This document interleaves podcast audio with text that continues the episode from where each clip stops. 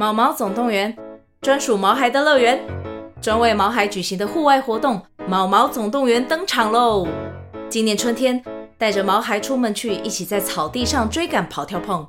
各位爸妈，带着毛孩们，哔哔，集合，集合！三月二十三号与二十四号，台北大佳河滨公园八号水门毛毛总动员专属毛孩的乐园活动详情，请见资讯栏或至 Klook 售票网站。两个中年爸爸闲聊美股经济、育儿心得、流行文化，加起来超过一百年的人生经验分享。欢迎收听《财富自由》。我是 Jeremy，我是大叔 Alex。欢迎各位听众、观众收听我们的美股 ABC。上周五，这个 Nasdaq 跟 S&P 五百又再创新高了。这个新高不知道是不是还要再继续攀高啊？大叔说的地吸引力跑哪去了？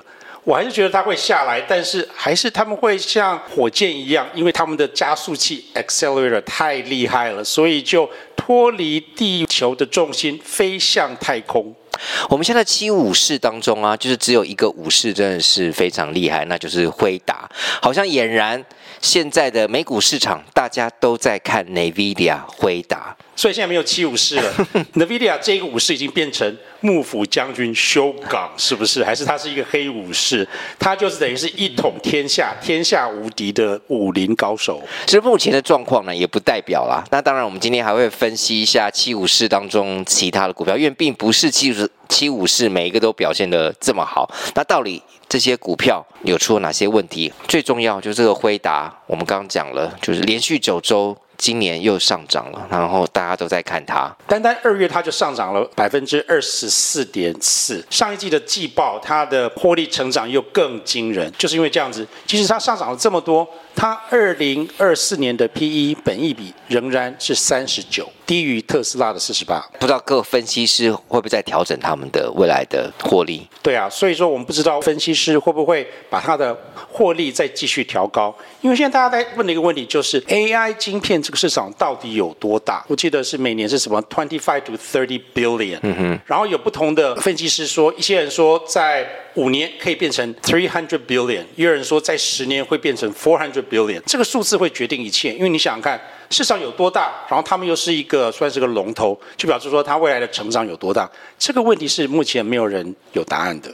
好，另外一个这个 NVIDIA 竞争者 AMD 上周也涨得比较多，我想说，哎、嗯。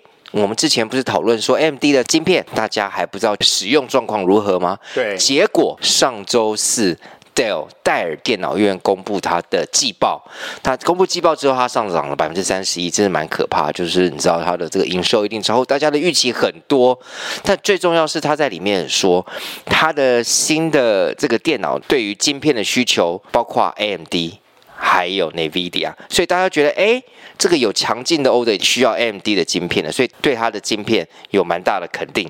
另外，他们对于 AMD 制造有一个 MI 三百 X 的这个晶片，Dell 也给他很大的 order 订单，所以 AMD 上涨会比较多。在二月里面，AMD 其实只有上涨了百分之十四，主要是上一波季报前呢，它其实有好几个 section 都跌了，所以即使它这一波重新上涨，但是它的未来的本益比仍然只有三十七，比辉达的还要低一点。我觉得这个 AMD 呢，也是一个除了辉达之外可以买进的啊晶片股票。因为毕竟，你记不记得我们游戏的那个 GPU graphic processor，主要就是他们两家在独大。虽然说辉达在 GPU 里面也是龙头，但是如果说市场的大饼这么大，其实只要有比如说十趴、二十趴给了 AMD，那它的未来成长就会十分十分的惊人。所以大叔对 AMD，也就是超维。仍然是 buy 的 recommendation。你刚刚说 P E 四三七，那哎，那个辉达 NVIDIA 三八，其实三九哦三九，其实差不了多少啦。我觉得差差不了多少，但是那个 AMD 自己的观察是，它二零二四的获利是被低估的，因为大家好好像有一个 show me attitude，就是说你还没有真正证明你可以卖这么多，那我怎么知道你你的所谓的 earning 啊、呃、获利是多的？所以它在未来的 earning upside surprise。就是比预期的高的可能性，我觉得比辉达会大了一些，这是我个人的判断。所以大家也是看他说，其他家是不是对于 AMD 的晶片是不是有强劲的要买进，是不是要需要买单，然后对他新发的晶片有很强劲的这些订单。是，那所以它因为毕竟是上涨就会就跟上来了，因为毕竟这个是两面刃。虽然说大家想要说分散供应商的来源，不想说全部都是被辉达吃的死死的，但是毕竟晶片需要不同的系统来运作。如果说你整个云端运算都已经用了 NVIDIA 的系统跟 NVIDIA 的晶片，你突然间要插进一个 AMD，不是说哦旁边。Data center 挪个位置就可以插进去了，所以说这个也是市场还在观望的原因之一。我觉得另外 NVIDIA 有一个很有趣的现象，就是 options market 选择权。嗯哼，怎么说？一月来以来呢，它已经远远超过 Tesla，变成呃选择权就是期权 option，它所谓的 premium 就是费用交易量最大。嗯、在二月最后一周，NVIDIA 的费用交易量是 twenty one point two billion，然后特斯拉只有 three point two billion，三点 two billion，表示什么呢？表示说一些比较 aggressive traders。他们都押宝 NVIDIA，什么是选择权？就是一个买权或卖权嘛。你不需要花啊八百块去买一个股票，你可以花可能比如说三十块，说好，那我觉得 NVIDIA 的股票可能会涨。那如果说你涨的话，你就赚钱；如果说你选错边了，你你可能是全部都赔掉。所以换句话说，它就是一种超级杠杆的概念。就他可以呃选择想要卖它或选择买它都可以啦，但是它就是以金额比较小，你就可以达到同样的获利。换句话就是一个超级杠杆的概念嘛。那我们知道你加了杠杆，你是不是那个价格的波动就会更厉害？嗯哼。你如果说举个例子好，如果说你股票涨十趴，那如果说你杠杆是用呃十分之一的价钱去买买这个 premium，那你等于是可以涨一百趴，等于是十倍。嗯哼。但是同时如果说它跌了十趴，你花的那个十块钱，你可能就全部都不见。嗯嗯哼，所以这是一个风险比较高的东西，这也是为什么 NVIDIA 跟其他一些就是 option market 十分活跃的一些公司呢，他们的波动就上下的涨幅都会十分的大。所以大家现在他的这个选择权想要呃卖比较多。铺比较多，是因为就是他在某一个什么一千多块，大家觉得想要放空它，看它可不可以到到那边。没有没有，现在市场完全没有人敢放空它，哦，没有人敢放，全部都要买就对了。反而是相反，是是个 call option。哦，它现在 call option 已经有 price 到。两千三千，两这个有点夸张了。他现在才七，就是才八就是八千。当当然，如果说你那个 call option 的 strike price 越高的话，你的 premium 就很低嘛。比如说现在 NVIDIA 是八百，那如果说你想要买一个 call option，就是买权三千好了，嗯哼，那你可能不需要花很多的钱。毕竟是说 they exist，这个市场是存在的，这个就是惊人的地方。现在的情况呢？跟一两年前是完全完全的相反，就是所谓的 short seller 基本上都已经被赶出场了。因为每一次他们想要放空这些股票，都是大赔出场，所以现在基本上这些 short seller 或者是看衰市场的人都不在线上。OK，好，那我最近看那个有一个 Wall Street Journal 一个小小的 article，他说 It's NVIDIA stock market, you choose how to live in it，意思就是说。你有 NVIDIA 当然 OK，反正当然你会害怕，你会就不知道涨到什么，但至少你有了。但如果没有的人每天在涨，是不是会 FOMO？就我没有 NVIDIA，我怎么每天看它在涨，然后我心里就会很着急。每天大家都在讨论它，你看我们也在讨论它嘛。如果没有人，心里就会说啊，怎么办？然后呢，一的你有了。你让自己心里好过点，那你就卖掉它，反正你基本上你是赚钱的。如果你现在有，也是账面上如果也是赚的，就。放过自己，要不然你就卖掉，就不用再看。你没有了，那你看问一下，你有没有那个 ETF 是有相关，至少你也有可以有一点受惠。哎，真的没错。如果说你是买，比如说 S&P 五百啊 ETF，好像 NVIDIA 占里面的比例就好像八趴左右。嗯、所以你即使是买 Index Funds 呃 ETF，你还是有赚到 NVIDIA。我刚刚那个 article 也有看到，他还讲了几个例子，就是说一些人觉得他们很聪明，就是什么二零二一年、二二零年都就开始买，他们可能是一百多块或者是更低就买。那这个。是先知，就事后话，这都事后话。我还没讲完嘛。他们觉得说，哦，好像当股票涨到两百、三百，他们已经赚很多了。他们就说，哇，现在这股票已经 overvalue，就卖掉，就卖掉了。就他们现在就是好像说，啊，我已经卖掉了，我是不是应该该上车？我告诉你，这个是一个很难的事情。如果说你之前有有买卖，然后你有赚到，但是。它又涨得比你更快、更厉害。比如说你是三一百块买，三百块卖，然后但是一转眼它涨到五百块，大部分的人是不敢去追的。当然啦、啊，因为你已经有赚过，你想说不太可能，因为你已经习惯你买过一两百块，现在到五百块，你想说我在干嘛？我还要，这是我两三百块买了，我还要把赚来的钱再贴补很多，可能变成要两卖两股的钱再去买一股，我觉得那个心体心态上面调整是有点困难，十分的困难，因为你如果说。三百块卖，五百块买，你等于是什么？你你等于是承认你之前是错的，你等于是承认你之前三百觉得是 overvalued 的时候是错的。但是大叔告诉你，在市场前面你要认错、谦卑。如果这个时候它真的涨得这么厉害的话，我会建议你就买，但是小买。如果你买了之后它又跌回去了，好，那你表示什么？之前你三百块可能是正确的，但如果说五百块买，它又涨涨了七百、八百的话，那你怎么样？你应该要慢慢加买。Buy high and buy higher，好，这个才是对的，这样子才能够完全的克服你你一些人的弱点跟心理的障碍。现在要不要？你会不会再买八百块的 NVIDIA？请回答。我是 hold，我是我是我是 hold。第一个我我没有卖。哦，对，我就说现在这个价钱你会不会买？大叔一直的理论就是，等一下我会讲一下什么 March effect。你不是常常三月 effect？三月 effect？我你不是常常说我问话都要回答简练？我刚刚问你会不会买，你不要讲。答案是不会。哦，好，好，因为我觉得地心引力还是存在的。好，那我就买八百块，我到时候看一下我们地心引力到底是下来还是上去。如果你问我说一年后它会不会是一千块以上，我觉得绝对会。嗯哼。但是如果你问我说它会不会从八百，比如说跌回七百，所以我觉得也会。所以你在等，我在等。对，okay, 其实我这些股票我都是 buy on dip，就是它会修正的时候再买。记得股票市场几乎所有的股票都是上上下上上下下，每一年都至少有一两次五到十趴修正的机会。所以你真的不要想说你今天就是你今天买了你就完全错过，是这样子。我相相信我们的嗯听众或观众不一定有辉达或 NVIDIA，但是我相信观众。跟听众搞不好拥有了台积电的这些人会比较多，所以台积电也是一样。如果你两三百块买了五百块，后来有卖出，觉得已经很了不起，但五六百不是又在盘整一段时间，像也上到了七百块左右。七百块就是，所以如果你现在没有台积电，你可以再问你自己要不要再买呢？大叔有买，呃，因为之前我都没有买台积电，因为我因为我一直想说，哦，我要等开一个台湾的户头，但是我想说算了，就是你买 ADR 也是一样，我我后来就买了 ADR，我买的时候是差不多六百九，就是快要到七百，我觉得对很多台湾人来讲，他们会觉得说这个你这样做是是是很笨的，为什么？因为据我知道，很多人台积电台湾股票住套房就是在六百多上下，六百四、六百五左右，所以很多人都会趁好它冲上七百。赶快就是最大的套房，最大的学长已经退役了。如果他想退的话，对，就想要退。但是所以说，为什么台积电一直七百，然后七百上一直冲不上去？就是因为当他冲到七百，就可能会有卖压，七百就可能会卖压。但是你不用怕，因为有一个 savior 来了，就是外资。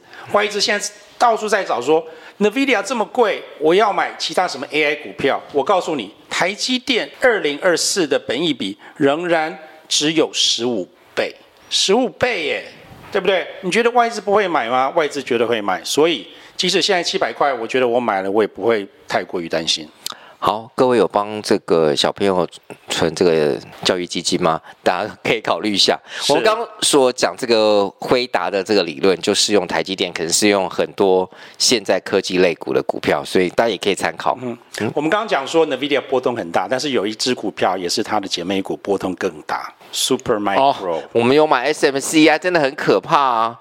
我告诉你，它的波波动这么大，就是因为它的股本小。股本小，然后我们刚刚讲说，NVIDIA 的选择权费用交易量 twenty one point two billion，嗯哼，辉达的 market cap 是 two trillion 两兆，SMCI Super Micro 它的交易量是 six point three billion，就是它的差不多三分之一左右好了，但是它的 market cap 只有 fifty billion，等于是四十分之一哦。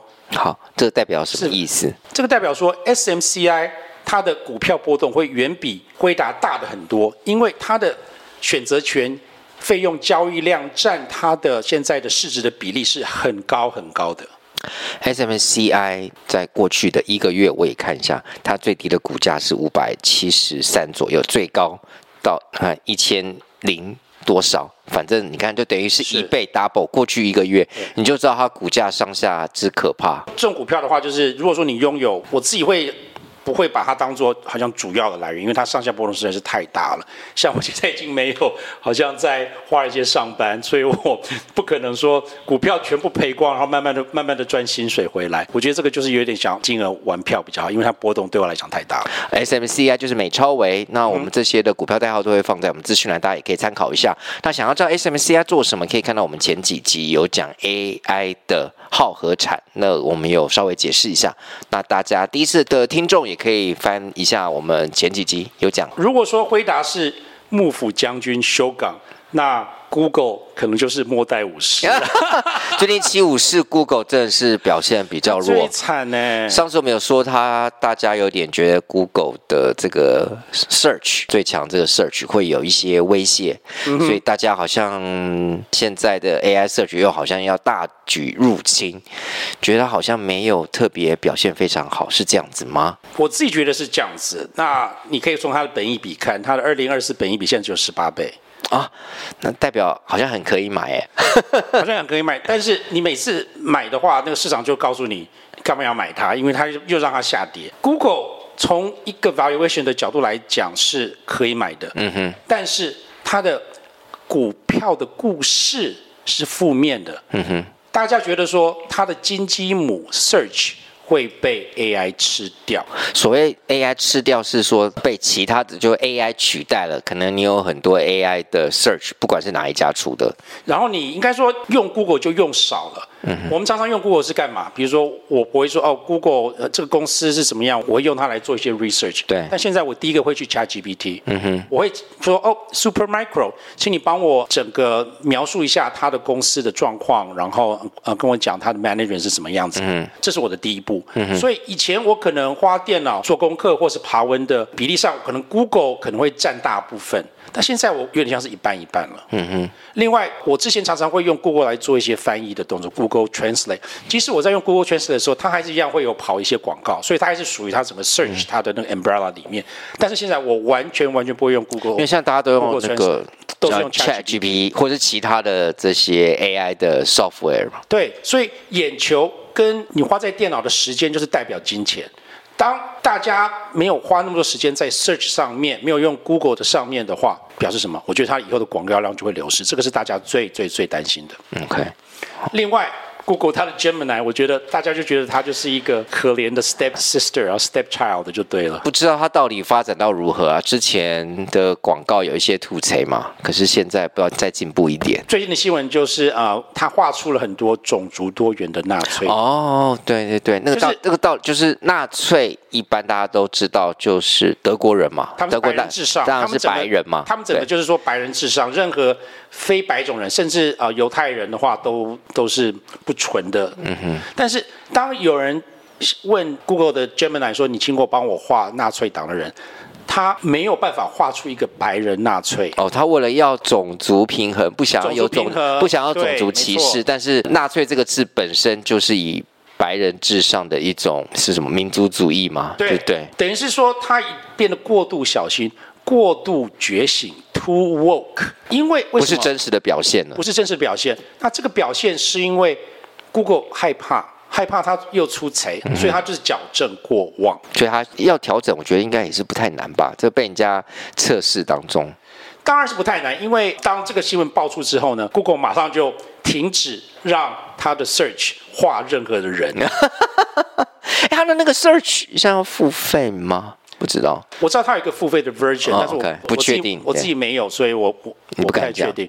甚至同时有人要请 Google 画一个人什么之类的，就是我不知道他怎么问，但是他就是一不管怎么样都是不会画白人哦，就是他已经、就是、不是实际的，他已经害怕了，已经太害怕了。这个时候马斯克当然要掺一脚，他问 Gemini，请问马斯克还是希特勒比较邪恶？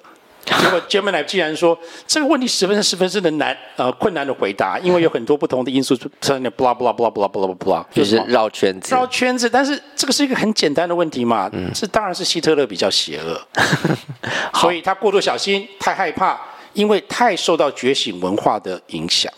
我想现在的这些，譬如 Gemini、ChatGPT、Bing 这些新的这些，算是软体嘛？大家做一些测试。一定很多人都是你知道有付费，让大家看看他到底可以强到多少。这我觉得这也是不错，这可以让大家可以再更精进一点。你记不记得 ChatGPT 刚出来的时候，那个就有很有名一个《纽约时报》的记者，他就一直跟他讲话讲话讲话，就后来加 ChatGPT 变成一个恐怖情人，要他离开他的妻子，然后跟他去死人就对了。没错。好，我觉得现在的问题就是说，那合成人工智慧其实有点像在学爬的婴儿，然后他需要。大人也就是真的人去做一些安全的围栏，把它围起来。但是毕竟放这些围栏的人是人，不是不是神，当然也不是机器，所以就有很多所谓的人类的决定放在里面。嗯，那这个决定的话，尤其像 Google，因为它常常出错，在过去之中常常出错，所以它会变得过度小心。我觉得这也不是一个好事。嗯哼，所以他最近真的是有一点在这个比较看弱里面多灾多难。对，好，七五四它最近表现比较弱一点，没错，真的。你如果说买卖股票不能只看数字，不能只看本益比，市场对这个股票的故事性还是十分的重要。嗯哼，但这也有可能随时就会改变一下，忽然它有什么精进的地方。来，七五四当中另外一只股票好像最近也比较疲弱一点，对，就是那苹果 Apple，苹果跌破一百八十啊，之前一百八十一直是它的支撑嘛，然后它一直好像。破不了两百太多，但是就是在一百八十几、一百九十这样的上上下上上下下，就几乎很平盘了嘛，也没什么涨跌这样子，有涨又跌回来。主要是因为它的 iPhone 最近是真的没有什么成长，然后大家都一直在好像退货那个 Vision Pro。嗯，呃，那好像没有想象多，我看到新闻有退货比例还是很低啦。然后最近不是又把那个电动车部门，大家也看到新闻，就是又关掉了吗？对，库克也预告吧，可以说预告嘛。今年要宣布一些好像比较重大的一些，我想应该是属于 AI 的东西，是但是不不确定到底是什么。可是大家就会不知道会不会对他有一些期待，就是如果你觉得对他有点期待，或觉得应该发表不错一些新进的产品的话，那现在你可以买了，因为。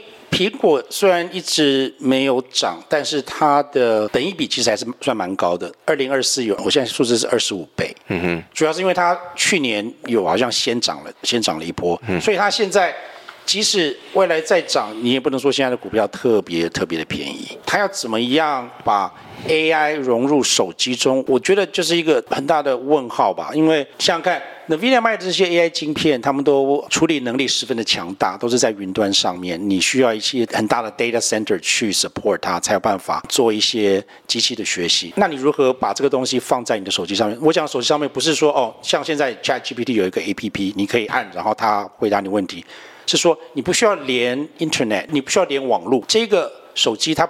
自己就可以较聪明的跟你做一个对答，就是让 Siri，例如 Siri，让 Siri 变得更聪明，不是需要去云端的。这个它到底能不能够做到？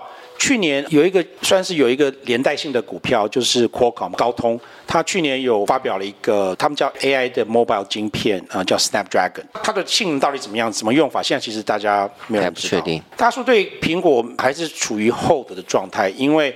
它这个股票有一些基本盘的支撑性，未来很有可能 AI 会取代 APP，就是说以后你手机的话，你就要求你你去做一个事情，然后这个 AI 自然会去找适合的其他的 APP 来帮你执行。所以如果说你要叫计程车的话，你就说我要叫计程车，然后它自动就会帮你叫 Uber，你不需要自己再去打开 Uber。嗯哼，对，嗯哼，所以我觉得这个是是有可能的。然后智慧手机的生成 AI 应该会比。在 PC 上面更有发展性，因为手机 processor 现在其实已经越来越厉害了。就是我的我的 Apple 手机跟我的苹果的电脑的那个 Silicon Chip，它的 processor 其实没有相差在多少。只是我现在觉得魔鬼藏在细节里面，大家对这个大饼已经画出来，但是里面包什么馅，是用什么面粉做的，要烤了多久，到底好不好吃，还没有人知道。那这也可能在将来不久了。如果说你对这个方面有一些期待的话，除了 Apple，呃，我刚刚讲的 Qualcomm 高通，因为它是手机 AI 的回答。如果说未来真的有所谓的手机上的生成式人工智慧，那我觉得 Qualcomm 的股票一定会涨。现在现在 Qualcomm 的本益比二零二四只有十五倍，嗯，很低。它现在股票差不多都在一百六十，一百六十三块，对。但是它二月也涨了十五趴，所以说它的涨幅没有那么大，但是也是一个还蛮健全的一个股票。好，对它是可以观察一下。好，好，那接下来。之前我们都会讲特斯拉在七五十当中表现不好，他回来了，给他拍手，拍拍手，拍拍手。现在他回到两百块了，真的。然后那个二月，它其实总共涨了到七点八趴左右，竟然是七五十里面表现第三好的。但是我觉得这有点 misleading 嘛，因为呃，亚马逊跟 Facebook 其实整个二月没有涨涨那么多，因为他们一月已经涨太多了。嗯、所以说，如果说你看 year to date 呃，二零二四年前两个月来讲的话。它还是没有像脸书跟亚马逊涨了这么多。特斯拉就是把之前跌的就涨回来了。之前它一月真的很弱嘛，还有到二月初这些，它现在涨回来。但虽然马斯克新闻真的也不少，不一定跟跟特斯拉有关了。但是马斯克最近有什么新闻呢？我我先讲一下特斯拉，它它现在已经涨回两百了嘛。嗯哼，对。啊，对我来讲的话，一百八是一个好像一个一个蛮大的一个支撑点，好几次。跌到一百八都会反弹回来，所以以后如果说它再跌的话，就是可能一百八是一个还蛮值得观望的一个点哈，它它有很强大的支撑点。未来特斯拉会怎么样，我不敢讲，但是我虽然说我的对它的 recommendation 是 sell，但是因为我想要就是有 follow 这些。七五十股票的动力，所以说我一两个礼拜前又买了一些。哇，你这违背性，你不是 sell 吗？那你干嘛要买？那你现在不能给人家说 sell，你自己买，这个就是口是心非。你至少要持平吧？你这样不对啊。我有买一点点，这个是那它是我里面 buy。听我讲完嘛，它是我七五四里面持股最小的，因为就有点像小时候你会收集那些玩偶或者是那些什么科学小飞侠的不同的卡之类嘛。你会希望有一套不是吗？对，可是你不能说你在 sale 啊！你刚刚说你 sale，你买你可以持平，你就说你要观望一下，但不能跟 sale 那是不同的哦。我要有股才能持平啊！就是，就是 好了好了好了，其实你讲的对，就是我如果说按照我自己的 principle，我，我不应该买啊。好，那没关系，你买买买好。那大家对特斯拉 也可以再观察。那我们现在可以讲马斯克了吗？我知道最近一个很大的新闻，前两天不知道大家有没有新闻看到，他告。OpenAI Sam Altman 为什么要告他？之前，当然我们在最早之前，OpenAI 他刚创立的时候，好像是一个比较非盈利性的机构，然后马斯克有出钱，出了一大笔钱，所以他也是最最最最最算是原始的出资者。我不知道是不是像 founder，他还有一阵子是呃 CEO。哦，那那那应该就是很久以前的嘛，对，二零二零一七之类的。嗯哼，OpenAI 的母公司现在还是非盈利公司。嗯哼。但上次我们讲他那个董事会，就是你知道搞搞很搞笑嘛。那现在没关系，现在我们已经已经掌握了，已经 大获全胜。对，之前也可以翻一下我们好几个月前的有关于讲 OpenAI 的事情。好，他告他就是为什么呢？这里我想中英文都稍微念一下哈。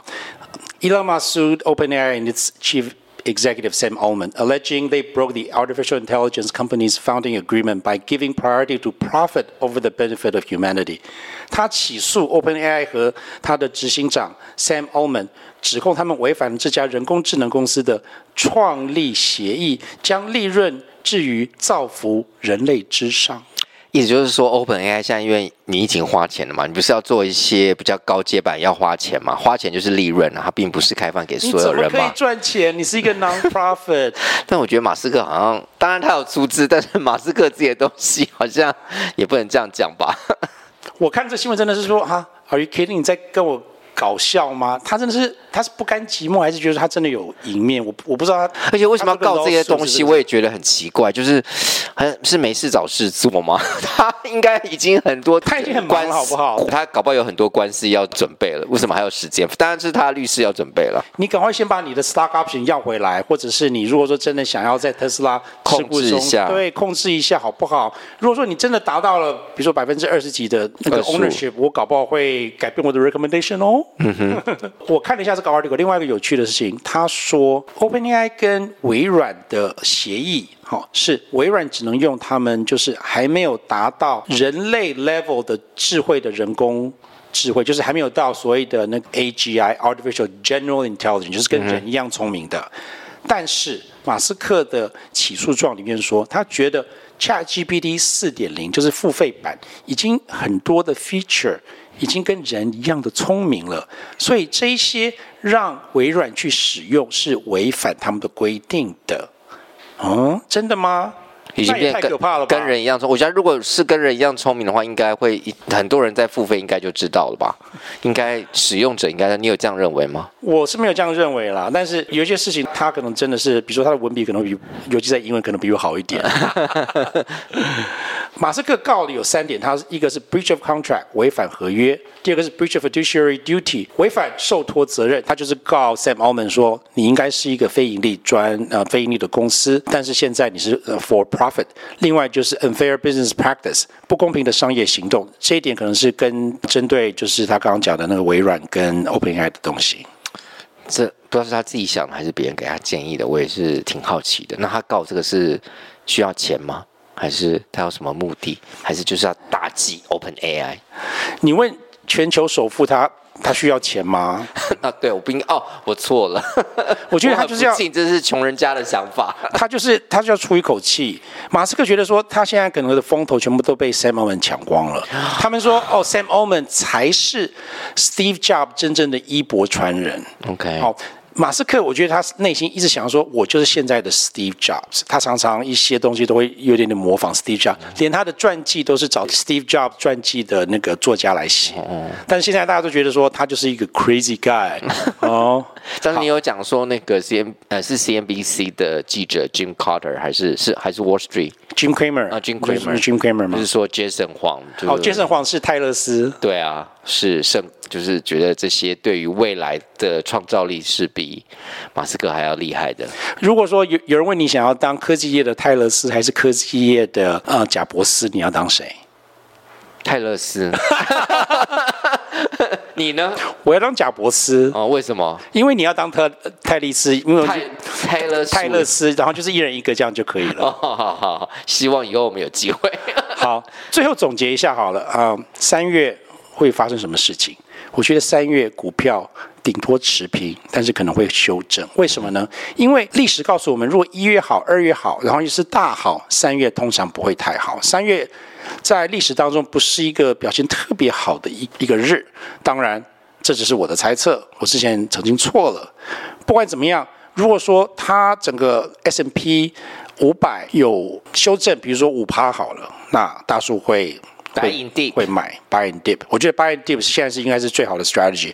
当然，这个是因为我已经放在股市里面很久了，对一些钱大部分都还在定存里面的话，他们的 FOMO 应该是十分十分的严重。之前有呃有听众来写信给我们吗？是，就是有询问他是投资小白，然后呢，他目前在呃台湾股以台湾投资台湾股市为主，好像有一个台币，譬如说七十多万左右，他还是想要找时间。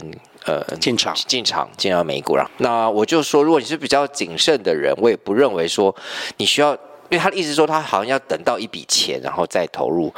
但我有建议说，你也不一定是说哦，我要存到比如说某一个八十万、一百万，我再全部换美金。基本上你换美金。台币跟美金利率也是上下浮动，我个人认为就是从二十八到三十二是大部分的区间，你要低于二十八那是很比较少的状况，要高于三十二也是比较少的状况。那所以你要换从美台币换美金，你也就是要分批换，但你买股票。你比较谨慎的话，你也不是一次换两三美金存进去，然后就一次买完也，我觉得这样也不太好。尤其刚进去的这些新的投资小白，分批分散，不管是换成美金或是分散买这些股票，时间都是比较好。尤其美股是可以一股一股买，刚讲 NVIDIA 八百块美金，譬如说两万四千多块，一百多块、两百多块的其他七武士，哎。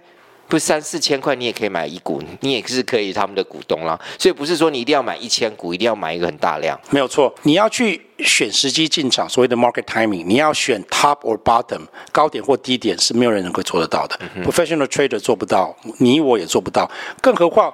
呃，我相信大部分听我们节目的观众跟听众们，你们都是有正职工作，所以投资只是你的就是 side job 一个一个一个副业吧。你不可能二十小时一直一直一直盯着盘，盯着盘其实也没有什么太大的用处。所以，与其你想要选高点低点，你不如就是分批进场，像刚刚觉明讲的。尤其是做这些投资本身就有其他的工作，你这些投资都是为了可能以后不要工作或退休一些存款，你希望让它比定存还要来得好嘛？嗯、基本上是这样子嘛？对，对你分批进场另外好处就是你不会被一些很大的波动就是 surprise 到。如果说有 follow 我们的节目这几个月，可以看到一个十分清楚的现象，就是 NVIDIA 好了，它去年差不多可能有三分之二的时间吧，股票都上上下上上下差不多四百多，四百多五百多，对，有一段然后它突然间涨，一天就给你涨很多。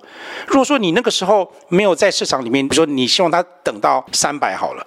你可能就会错失那个点，所以最好股票投资方式就是就 stay in the market，除非说你真的需要这个钱，或者是你有更好的投资目标，不然的话你不要说为了要呃获利了结或者什么事情就太频繁的进出股票，因为进出股票太频繁的话，真的是没有人有那个精力。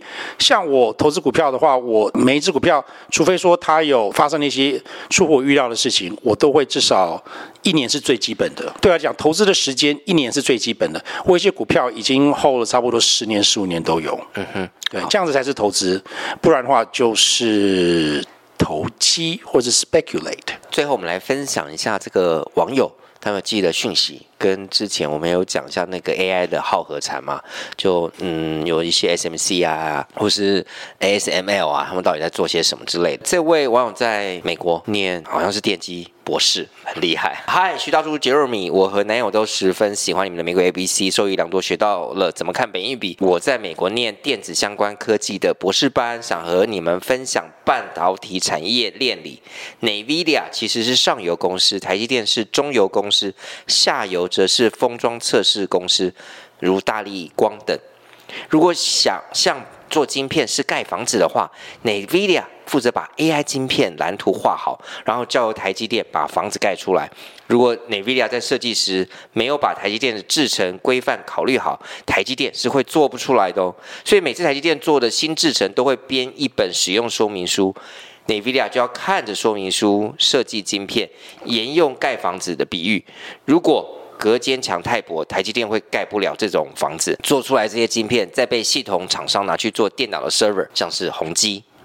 好，有趣的是，Intel 跟神送被称为一条龙，从晶片设计到代工，这些系统都一起做，那全部都有做。只是现在台积电太厉害，制程远比 Intel 还要来得好。从三奈米开始，Intel 就做不出来了，所以变成 Intel 设计的晶片，现在委托台积电做了。台积电从创立到现在只做一件事，就是把别人画好的蓝图盖起来，就是括号，就是他用比喻盖房子这件事，他做的比全世界任何一家公司都。好，他说不小心写太多，真拍谁，没关系，请你多写一些，然后我也可以分享。谢谢，就是你这种比喻，我觉得让听众跟观众就会更了解，因为相信可能我们这边比较专业的投资人或是金融。产业里面比较专业的投资人或者是工作者，他不一定会听，但是大部分都不在这个产业。我们也是希望给有兴趣的投资的人或投资小白多接受一下。你听到这些店，可能有时候看到什么五纳米、七纳米、三纳米要做什么一纳米，你可能真的搞不清楚。那有这些听众愿意分享，还念博士班电子相关，对，我觉得这个是非超级超级厉害的。对，我觉得这个比喻十分的好，就是讲的比我之前分析的好像做的比喻更更更清楚，更能够让。让让人了解。我再补充一下，他最后还有说更精准是，Intel 最近后来有做三纳米制程，但是还是落后台积电。但台积电现在已经在开发二纳米。还有一纳米的制程，那就是对最先进的。这位读者讲的跟我的认知是大约一致的。呃，唯一的话就是我之前把台积电当做所谓的上游公司，可能是我自己对上游、下游的那个定义，可能跟他的比较不一样。他们还是在真正专业的个行业里面，他们的比喻会比较正确。是是，就是大叔之前讲的上游呢，我我只是比较单纯的想，台积电根据辉达的设计来制造这个晶片，它它是一个 foundry，是一个。啊，晶圆代工，所以从某个某个角度来讲的话，台积电是辉达的供应商，嗯好，所以说我自己比较单纯的想法，供应商都是属于比较上游，然后比较下游，所以下游的话就是 end user，就是最后的顾客。那最后的顾客，如果说在这一个整个河流里面来讲的话，啊，这个经费就会流到 end user 这些 cloud computing 的上面。所以那时候我把 NVIDIA 当做比较，比如说中间，但是这位听众讲的上游跟中游的比例，我也可以接受，因为你可以想象说啊，这个房子可能是一个设计师盖的，那 NVIDIA 比较像像是像是一个设计师，他不一定自己会去把一一砖一砖的把它盖起来，但是如果说没有这个设计蓝图，这些工班也没有办法盖出一个房子。嗯哼，好，最后我再利用三分钟一下好了，讲一下我们之前都有关注。减肥药，讲一下减肥药。伊莱莉莉，嗯，最近其实它股票也是上涨蛮多的。伊莱莉莉上周五又上升了，嗯，三趴，三点七七趴，到了七百八十块。那上一周呢，美国银行已经把它的伊莱莉莉这个减肥药公司从八百块调升到一千块。Morgan Stanley 也从八百零五块调升到九百五，就是大家对了伊莱莉莉这个非常看好。大家都知道，它有治疗糖尿病药，然后发展这个减肥药，有很大的这些获利的机会。但他们这些分析师也说，他们目前在开发心脏病的药已经第三期，还有阻塞性睡眠呼吸暂停第三期，肝脏疾病第二期，就是它还有发展很多的新药。这些未来都是一些获利的潜力，虽然这些都还没有经过核准，但已经到二三期了，所以大家会觉得还蛮不错。那上一周呢？那我的好友来自纽约，Harrison，礼拜二还收盘之后，还是我们的不知道礼拜三早上寄给我家公司，这个 Viking Therapeutics，就是这家也是生物科技公司，涨得很夸张，就是一天好像涨了八十一趴还是什么之类的。那为什么呢？反正又是减肥药，它有一些新的进程，而且它目前在第二期当中，好像做一些测试，在很短的时间可以减重的效率比依赖莉莉的药还要来得好。虽然它还没有通过，它还没有做第三期，虽然它测试的这个呃人数比较少一点，但大家对于好像这个减肥药的这另外一家公司又燃起了希望。减肥药我们还会持续关心一下。然后记得，股票市场是长期投资的，不是短期进出，所以不要怕 FOMO，也不要怕买的太贵、买的太低。你只要报对股，长期你都会是赢家。F O M O，什么叫 FOMO？全名叫做 Fear of Missing Out，就是错失恐慌症，就是。你没有买这个股票，就看股票一直涨，一直涨，一直涨，你就会心里很担心。我没有买，我买怎么办？涨得越高，你越担心，就会造成你心理上很大的压力。对，当然这个可以比喻到很多事情啊，不一定是只有股票。股票是不是有一点点泡泡？我跟你讲一个事情，就是上个礼拜我妈妈打电话给我说啊，你辉达是几块买的？哇，我的台积电现在也涨了不少。当我妈妈在关心股票，问我辉达什么时候买的时候呢，你就知道股票市场是有一一点点泡泡化了。我们不知道呀，我们再继续观察一下，这个到底是最高点还是小高点？我个人相信是小高点，因为这个 AI 趋势不是一天两天的，而且它是有真的赚钱，是它是有真正赚钱有需求的。对，等一比不到四十，跟网络泡沫那个时候，就是公司只有 revenue，甚至一些连 revenue 都没什么 revenue 的公司涨得不得了，是完全不一样的。好，我们继续观察，那我们就下次再见，Cheers，拜拜。